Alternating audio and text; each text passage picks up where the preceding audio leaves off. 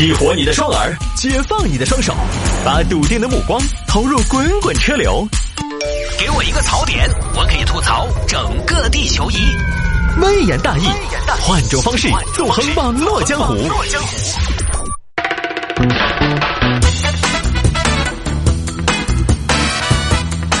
来，欢迎各位继续回到今天的微言大义。有听众还摆一下这个事情：入职需要先买套房，公司垫付十万。这个事情，你看标题，你都不晓得到底是要搞啥子。现在这些玩法的多样性，哈，让我一个不惑之年的人有点跟不上，哈，智商确实是有些耍不过这些。这个事情说的是杭州一个小伙儿最近去一家公司应聘，小李是吧？啊，这个这个，我们对你这边还是比较满意的啊。那你看你什么时候可以入职啊？呃，谢总，我随时都可以啊，招之能来，来之能战。那就最好了啊！我现在很喜欢听年轻人说这些话。现在年轻人就缺少一种这种冲劲，我这种战斗力啊，这种这种必胜的决心啊！你刚才八个字，我觉得说的很好。我们公司现在也缺这种热血澎湃、这种拳拳赤子之心，是吧？招之能来，来之能战啊！这这这这个这个这个很宝贵啊！你这个是吧？你这个气质我们很需要。那这个样子，你你这个先把手续办一办。呃，然后另外啊，我这边给你告知一下，我们这边公司有个规定啊，小李啊，那我问一下，了解一下啊，这个出于这种领导对员工的关心嘛，那我问一下你这个你在杭州本地有没得房子啊？呃，没有，没得呀。啊，啊这个没得房子的话，那是这样，我们公司有这样一个要求，什什么要求？那你入职第一天需要。买一套房子，我需要啥？入职第一天需要买一套房子。谢总，我没听错吧？入职第一天需要买一套房子，为什么呀？呃，这个你不要误会啊，我们不买房，不买房啊，这个我们不是干这个事情的，我们不卖房，我们也没得利益的勾连。那我们啊，有些战略上啊，用人的战略上的一些考虑，我们是从人员的稳定性这个角度。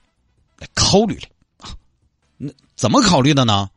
这个因为流动性比较大，现在人呐，年轻人啊，踏实的比较少。但我看你呀，应该跟他们不一样。现在年轻人流动性太大了，三天打鱼两天晒网啊，一会儿这儿一会儿那儿，这个我们不欢迎，我们不欢迎。但是我们选不出来呀，流动性太大了，对我们公司的整个发展它是没得好处的，是不是？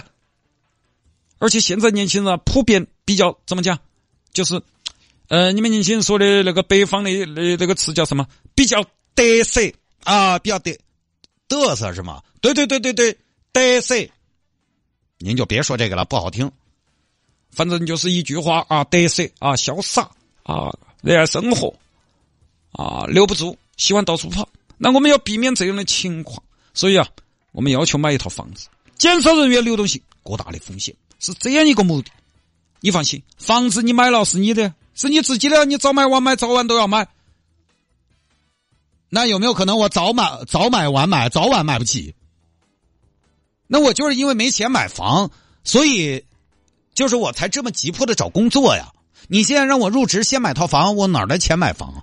哎，这个你放心，年轻人嘛都理解，刚毕业那几年很具体很困难。啊，都是万丈高楼平地起，万事开头难啊，是不是啊？这个我们公司也是非常人性化的。那么考虑到这个现在年轻人啊，就像你们这一批啊啊，你们也不容易，刚刚进入社会是吧？这个房价高，收入比较低，考虑到这么一个情况，我们公司主动帮忙给，主动帮忙给首付，首付只要在十万以内都可以。那我这儿。哎呀，倒是特别感谢咱们公司，咱们公司，哎呦，好好棒啊！我这，但是我一分钱没挣，我先买了套房，套牢了呀，啥也没定就要买房啊！我工资以后是多少也不知道啊，所以嘛，买了房就定了吗？哎呦，这么重要的事情，先不说我消费消不消不消费得起，这不合理啊？那我猜是不是要指定楼盘？这是要去库存吧？哎，小李，你看你，你看你，你这个娃娃啊，哈，当然年轻人嘛出来了，社会想哦啊，有一些阴暗面。这个防患于未然嘛，防人之心不可无，我也理解。但是你小李，你度君子之腹了。这个房子我刚才说了啊，你可以自己看自己选，杭州或者杭州周边，你要买一套房啊，这个我们不不具体规定是哪套房，你可以自己看盘踩盘。不是，我还是没明白，这跟人员流动性大有什么关系呀？我即便买了房，我也可以跳槽啊。哎，你买了房，你才有压力嘛？你有压力，呃，你才不得反抗，不是？你有压力，你才有动力嘛？是不是？哎，再说了，你有了房，杭州就有了家，有了家才有归属感嘛，有了家你才有责任心嘛，你自然就稳定了嘛。啊，你说你这个工资的能力啊，战略的定力，身上的战斗力都不一样。啊，我们这样呢，我们收获了一个好人才，你也翻开了人生新篇章嘛。但是谢总，无论怎么说，工作第一天就让我买套房，你觉不觉得有点吓人？为了找一个一个月七千块钱工资的工作，我先背上几十万的债务啊！我这是买房还是卖身呢？我到底是新员工还是新客户呀？我都有在杭州买房的钱了，我还找啥工作？哎呀，这个没法啊！也希望你们理解，我们公司这儿这批招聘啊，我们因为我们招的是骨干，骨干，骨干，就希望我们的员工。骨到干啊，跟骨干嘛，骨干现在要跟我们一起怎么样面对市场的骨干？哎，这是这才是骨干，骨干就要跟我们一起面对市场的骨干，面对市场的挑战，迎来腾飞和发展。啊，我们这个政策是要坚决支持有定性、有耐性、有韧性、有长性、长记性的员工。我们不需要什么，不需要我们的员工骨干流动性、没长性、很任性的员工，我们统统不要。能力再强，不用，不用。如果不坐一条船，不是一条心，不能跟我们背水一战，又凭什么跟我们享受美好的明天？如果吃苦的时候你不在，我的田又凭什么分你一半？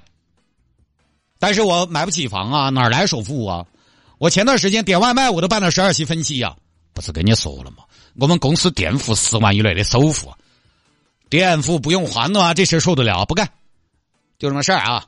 现在这公司已经被招聘网站下架了，就这么事儿，很离奇。找工作先买套房，刚开始我也以为是不是哪个房地产公司为了卖房去库存想出来的一点儿雕虫小伎俩，因为以前我们也分享过的嘛。呃，在前两年啊，地产行业呢不是那么的景气的时候呢，有地产商的办法是打出宣传语：买房可直接入职央企，就你买房就拥有了一份央企的工作。当然，我们之前也说过了，它这个里面水分也很大。进央企，央企的员工也分很多种，有正式的，有劳务派遣的，那个含金量不一样。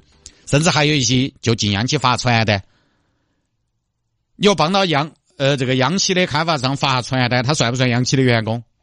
央企有总部、有区域、有下属企业，说不定还有外包公司。当时说的是买房就进央企，其实就是什么呢？进了销售岗。销售岗你卖得出去才有钱，卖不出去钱很少。换一句话说，现在很多楼盘，就是现在很多楼盘是这样的：你社会人士都可以去卖，入职不入职根本不重要。那天还有听众联系我，看我能不能在我自己的朋友圈帮他们推荐一下客户，但是啊，反正我能推荐一个客户。能给我一个不菲的数目，这个人家很多楼盘都这么搞的，就是你像我这种，我也不用入职，我发个朋友圈，如果有人来了，呃，他就可以给我钱，但是我没接这个，房地产做不了啊。所以本来呢，他这个什么买房直接入职央企，你说我算不算在呃我的听众给我推荐那个他们的楼盘那儿入职了？好像也算，但是好像也不算，是吧？房地产企业搞过买房入职央企，所以有网友猜测这是不是公司去库存招员工是假，卖房子是真？这个我就查了一下，它里面是啥套路？这个公司呢是个贷款公司哦，你听到贷款公司，警惕心一下就起来了。十万首付呢，当然只是垫付，不会白给你。这个里面有没得利息？有利息了，你又是贷款公司，这动机就比较明显。这不是招员工，这是招客户嘛？这种操作吧，我在想，真有人会愿意为了找份工资背上贷款吗？这个咱无论如何算不过来。如果这都有人去，只能说明一个问题：好工作呢，确实不太好找。反正我一直觉得什么呢？一个大原则，找任何一份工作，喊你先给钱都是扯淡。我就是没钱才来找工作的，你这儿倒好，一分钱没挣，先欠个几十万贷款，这个商业模式，我个人还是觉得有点跑不通。好吧，就不说了。各位，今天节目就到这儿，拜拜。